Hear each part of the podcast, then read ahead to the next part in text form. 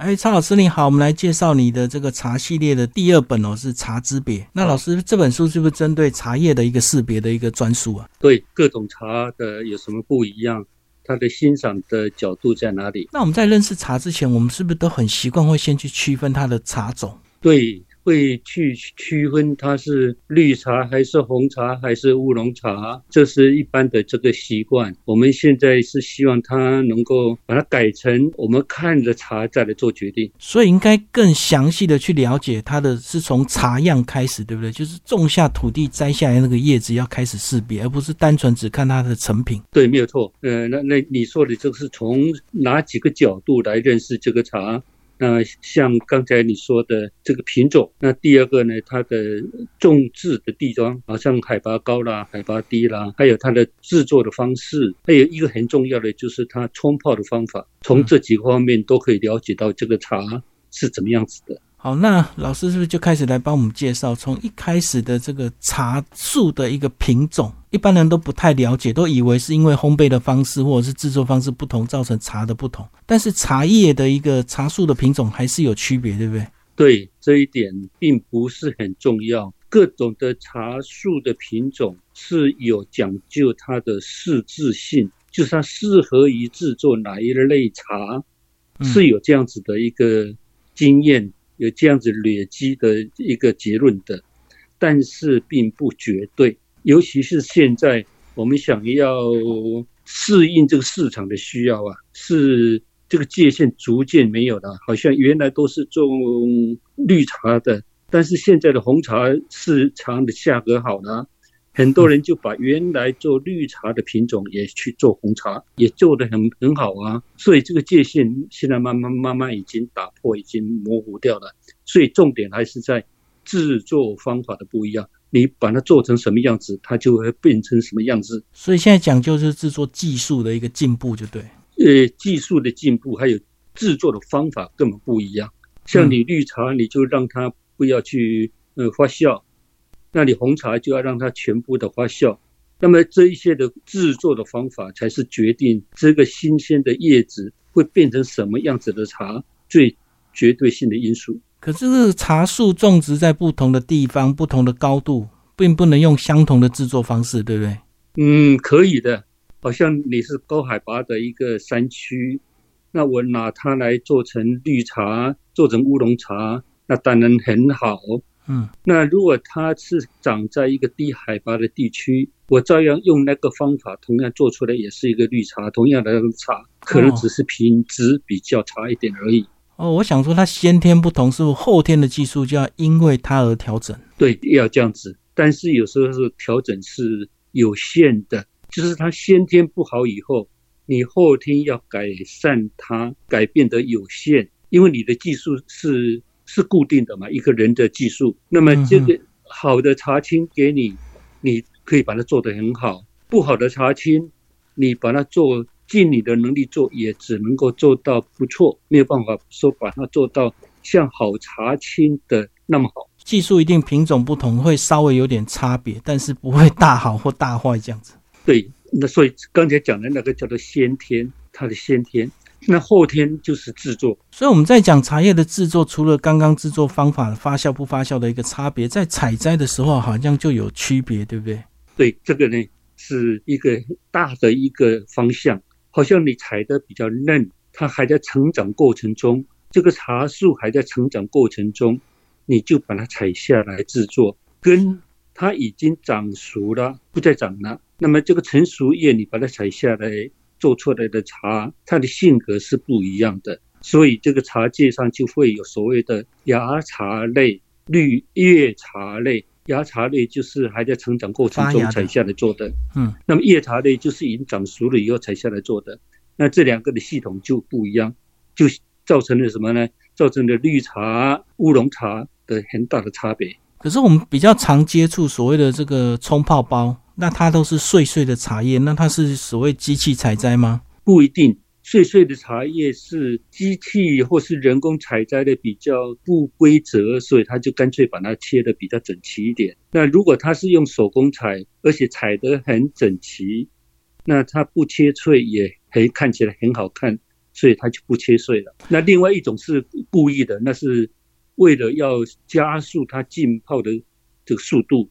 哦，像碎形红茶，嗯我们的那代茶的那个代茶包，那是为了适应大家快速冲泡的需要，而且这个茶又是你把它切碎的，对它的品质影响不大。嗯嗯所以像红茶，它就在制作过程中就已经把它切碎了。嗯，那这样子它你在泡的时候很快，呃，一分钟就解决了。哦，原来切碎是有它的目的性啊，并不一定是茶叶很差。对好，那老师这本书也有提到，所谓水质也很重要。对，因为我们想想看，我们喝到的这个茶汤哈，事实上就是一部分是水，然后一部分是茶。那你这个水这一部分如果不好，你喝到的那当然就是差一点了。嗯所以水是绝对本身就是一个口感的一个部分。那另外当然它也会影响到这个茶叶可水可溶物溶出的状况，水质好，它溶出的状况就好，否则就差。所以简单来讲，现在的经验法则都是山泉水是最好吗？嗯，原则上这样子讲，但是这个山泉水呢，我们也要看它的硬度。它如果它的总金属的可溶物溶出的太多，在水里面太多，就硬度高了。我们所说的硬度高，那么喝起来就不爽口，这个泡茶也是不好的。嘿，即使它是山泉水，所以山泉水还要再加一个条件，就是它是软水。嗯嗯而且还要加一个条件，它没有不良于我们健康的呃成分，对这样子才算是真的好。对，现在拿取这个山泉水要确定它没有污染就对。对，而且它不只是污，对来说污染也是，但是有些的山泉水它是原来很久很久就已经是呃出来的时候就含有很重的一些重金属，像铅呐、像汞呐这一类，那这个当然就不适合于喝喽，也不适合于泡茶了。就是它即使是天然的，可能在地底的矿物质也有这些成分，可能会含在里面，对就对。好，老师这个部分其实还有茶讲到这个浓度的部分，那浓度是不是比较难有一个标准？有人喜欢喝浓茶，有人喜欢喝淡茶。这个话，有些人喝要喝淡一点，有些人喜欢喝浓一点。那么这个呢，已经是你把这个茶泡好以后的那种区别。但是我们现在如果要说你这个茶泡好了没有，那么这个浓度是有一定的一个规矩的啊。你把它泡得太淡，我不能说诶我喜欢淡，因为很明显它就是没有泡好嘛。嗯哼，你把它泡得太浓了，你不能说呃我喜欢喝浓茶，那因为它已经超过那个极限，已经变得不好不好喝了，所以它已经是泡坏了的。所以我们说泡坏了的茶，不要谈什么喜好度，不要喜不要谈什么的风格的问题。所以还是有它的这个范围以内就对了。对，最起码它必须要先把它泡好了。这个所谓的泡好了，就是泡到一个标准的浓度，然后接下来才有资格谈。我要稍微强烈一点，我喜欢稍微温柔一点，那才有资格谈这个，否则的话还谈不上。所以像讲是每一种成品茶都是有它的标准的，或者是适合的时间。对都有的。那很多人就问呢、那这个标准何在呢？我说这个标准是我们找一百个懂茶的人，然后有八十个人都认为这样子的浓淡度是最恰当的，哦，最能表现这个茶风格的。那个这个就是我们所说的标准浓度。那这样可不可以单纯我们看包装上的一个建议时间，它是这个厂商最好的测试出来的经验法则？对，没有错。但是如果他写错了就不对。对 对，我们看到很多人写的不太正确。对，它可能是同一款包装，可是外包装没变，里面的茶叶变了。已经变了，对，因为我们的茶叶的说明书是目前是做的不彻底的，比起那个西药哈、那差的太多。一般的食品他们写的会比较清楚，茶叶呢这一点呢不够清楚，所以我们也一直在呼吁啊，希望在茶叶的说明书上多写一点。所以这样讲，是不是因为毕竟这个真正懂喝茶的人还是有限，所以大家只是把它当成单纯的饮料，不会太在意它这个多一秒少一秒这样的一个标准时间呢、对，说的很对。呃，我们的这个所谓的茶文化的发展哈，近代的这个所谓的茶文化复兴啊，嗯，这个时间还是比较短，中间呢断了一段时间呢，所以我们并没有继续的去追求它的精致性，而只是还停留在于以茶产业的复兴的这个阶段。嗯，所以就是马马虎虎，马马虎虎。现在很希望能够进入到把大家带进入到比较精致的喝茶的阶段。我觉得反而喝咖啡的文化进步的比较快哈，大家都会去研究什么重烘焙、轻烘焙，然后要绕几圈。对，所以说在这两样的的饮品来看，我们茶叶在市场的行销、文化的传播上是输一早的。是。好，所以老师才会很积极的把你一生的茶知识用有系统的方式一本一本把它写完整哦。那今天来到第二本《茶之别》，那在里面呢，其实提到了我们比较不熟悉的这个茶名称哦，因为红茶、绿茶我们都很熟悉，可是居然还有黄茶、白茶、黑茶、青茶，跟我们讲一下这几个比较特别颜色的茶吧。哎，它是从这个呃制作完成以后，从茶叶显现的颜色来来分的。对，嗯，哎，那么。绿茶就是所谓的不发酵茶，这个茶叶采下来以后没有经过氧化，所以这就变成是绿茶。那如果你让它也是绿茶，但是你可以让它稍微有一点发酵呢，嗯，那就会变成黄茶。那这个都产生在什么地方呢？在绿茶区，因为绿茶区大家都一直喝这个绿茶。喝腻了的，或者是说它的寒性比较重，对体质的寒性比较重，所以就有人把它稍微焖一下，叫做闷黄。就它趁它热的时候稍微闷一下，那它就不那么绿，不那么生冷了，所以就变成了一个黄茶的类。这看起来不绿，但是黄黄的，嗯，但是它还是绿茶的那个底子。那另外一个所谓的白茶，白茶就利用它的那个重尾雕。因为要发酵，它一定要经过萎凋，经过水分消失一部分，经过消失一部分水分，才能引起它的这个氧化作用。嗯哼。那但是茶的个性也会改变，会变成比较低沉、比较粗犷，就像一个频率上，就像一个大提琴、一个小提琴的那个不一样。嗯，对。那么如果你把它种萎凋，也就是让它水分消失的很多。好像看的就要干掉的那个样子，那这个做出来呢，就会变成白茶啊，所以变成呃另外的一个一个风格的茶类。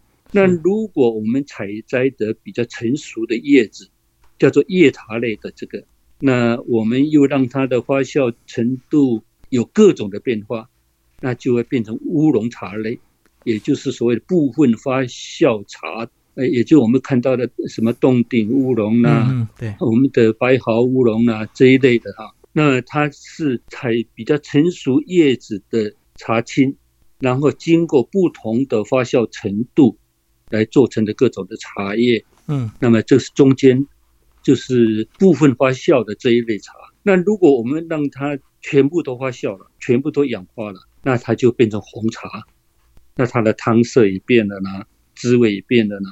那还有一种茶，就是先开始不让它氧化，嗯嗯，但是等做好以后，我再来闷堆，呃，让它引起后发酵，引起很多微生物的滋长，来协助它的另外的一种发酵的方式，那就变成所谓的普洱茶类。那几乎也就是这几招造成的我们所谓的六大茶类的区别。所以在每一个这个茶汤颜色的品种之下，还是有很多成品茶，就对。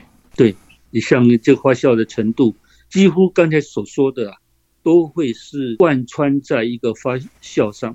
它的发酵的轻重，第一个是影响到汤的颜色，从绿一直到红。第二个呢，它会影响它香气的变化。是，如果不发酵呢，它是是一种蔬菜的香。那如果让它轻轻发酵呢，它就会变成花的香；那如果让它发酵的更重一点呢，它就变成水果的香；如果让它全部都发酵呢，它就变成糖的香。那如果让它嗯微生物加进去协助发酵呢，就是普洱茶这一类呢，就会变成木香、木头的那种香。那么这些呢，基础上都是因着这个发酵的程度造成的各种不同的结果。哎，老师，那我们常听的香片，它是算哪一个颜色的茶？对，香片，它是一种熏花茶，就是把刚才的那一些呃种类做好了以后，我们再把我们喜欢的那个香气加进去。怎么加呢？就是把新鲜的花朵跟做好的这个茶拌在一起，那么茶叶很会吸收别人的味道，它吸收了茉莉花的香气，它就变成了茉莉花茶。它吸收了桂花的香气，它就变成桂花乌龙，所以它算是个组合茶，就对。它算是熏花茶。嗯，那另外还有一类叫做掺合茶，把东西掺在一起。嗯，那么熏花茶只是我们只是呃要它的香气，那么掺和呢，它是连它的这个这物质的东西都加在一起的。像你说我要做一个减肥茶，嗯，那我就把一些中药的一些材料跟茶。拌在一起，那这是一个掺和。那我们也听到说，所谓人参乌龙茶，它就把人参的叶子或是人参的粉末跟茶叶掺在一起，所以这个是属于掺和茶。那么刚才说的是属于熏花茶，嗯，有这两类。哎，那既然讲到掺和茶，那市面上流行那些甩油茶啦，是不是真的有它的功效？嗯，有有它的功效，尤其是那一种所谓的后发酵茶哦，那在经过渥堆以后。那么这个茶里面的成分会产生变化，那其中有一个一些成分呢，它是可以加速你这个呃血液里面中的这个脂肪的这个分解。好，老师这本书的最后提到这个，希望推动这个茶的商品标示一个标准，对不对？对，这标示是一方面是食品管理法里面的要求，你必须要写明清楚，不可以让消费者。蒙在鼓里。那么另外一个就是让买的人呢，你必须要了解我到底买到的什么茶。那么这个茶名，如果我只是写说是我们这个罐茶叫做大红袍，我这个茶叫做春茶，我这个茶叫做铁观音，你不懂茶的人，事实上不知道这个茶是什么茶。我们现在你我可能都懂得铁观音是什么茶，是乌龙茶。是部分发酵茶，但是对一个完全陌生的一个地区，他怎么知道呢？嗯，所以我们是建议你，如果要广泛的行销到世界各地，你必须要在注明的比较清楚一点，好像你注明它是绿茶，注明它是红茶，啊，注明它是乌龙茶，最少要注明这三大类。嗯，那么消费者会比较知道，甚至于你进一步讲说，我这个是不发酵茶，我这个是部分发酵茶，我就是全发酵茶。那么买的人呢，就知道我买到的这个药是要吃肚子痛的，还是吃头痛的。所以有待推广，大家这个想的，其实写的越详细，对我们消费者是更有保障，也方便我们辨识跟选择啊。对，那如果说我这个茶的销售是针对。已经是了解茶的地区，或是已经是是喝茶很熟悉的一个地区的话，那一就要写得更清楚。嗯，好像描述的我这个发酵程度是百分之几的，然后还要继续讲我这个茶青原料它是开明叶还是芽茶叶茶，也要描述清楚。接下来我的揉脸，我的揉脸它是重揉脸还是中揉脸还是轻揉脸？然后焙火呢，我就烘焙的程度呢是轻焙火还是中焙火还是重焙火？如果是你是后发酵茶，还要讲我这是有渥堆的，是轻渥堆，是中渥堆，是重渥堆。那如果说我是熏花的，那当然我就要写了，我这是熏花茶，熏的是茉莉花。那有这么多的这个描述，那买的人就可以很清楚的。了解到说我买到的茶是什么样的的样子的，我要喝到的是喝到什么样子的茶，就是用比赛的心情去面对消费者。嗯，你要要很坦白的、很清楚的告诉我这一个茶的对你的呃欣赏价值有包括哪一些？这应该在比赛就要写的非常详细，对不对？不只是比赛哦，嗯，应该在行销上，在你的包装呃包装盒里面。要有一张说明书，详细的说明书上就要把它说清楚。是是是，呃，要不然我我现在，因为我们不太还不太讲究，不太追求精致，所以现在马马虎虎啦，只要我懂得是绿茶还是红茶就已经很好了。哎，但是如果说是呃我们再发展下去，那而且是已经培养出一批懂茶的人了，那他们要求就高了咯。啊，嗯，要求你的呃茶叶要很详细的说明，甚至于你是存放几年的，你都要清楚。你说我这个是哪一年收过的，哪一年包装的，是，那么我买的人知道哦，原来已经是十三年了。所以写的越清楚，大家可以一起把这个茶消费的水平一起提高就对了。对，那也表示说这个地区这个销售这个地区，他喝茶的水平是比较高的。好，今天非常谢谢蔡老师为我们介绍这个茶系列第二本呢、茶之别出色文化，谢谢蔡老师。谢谢你。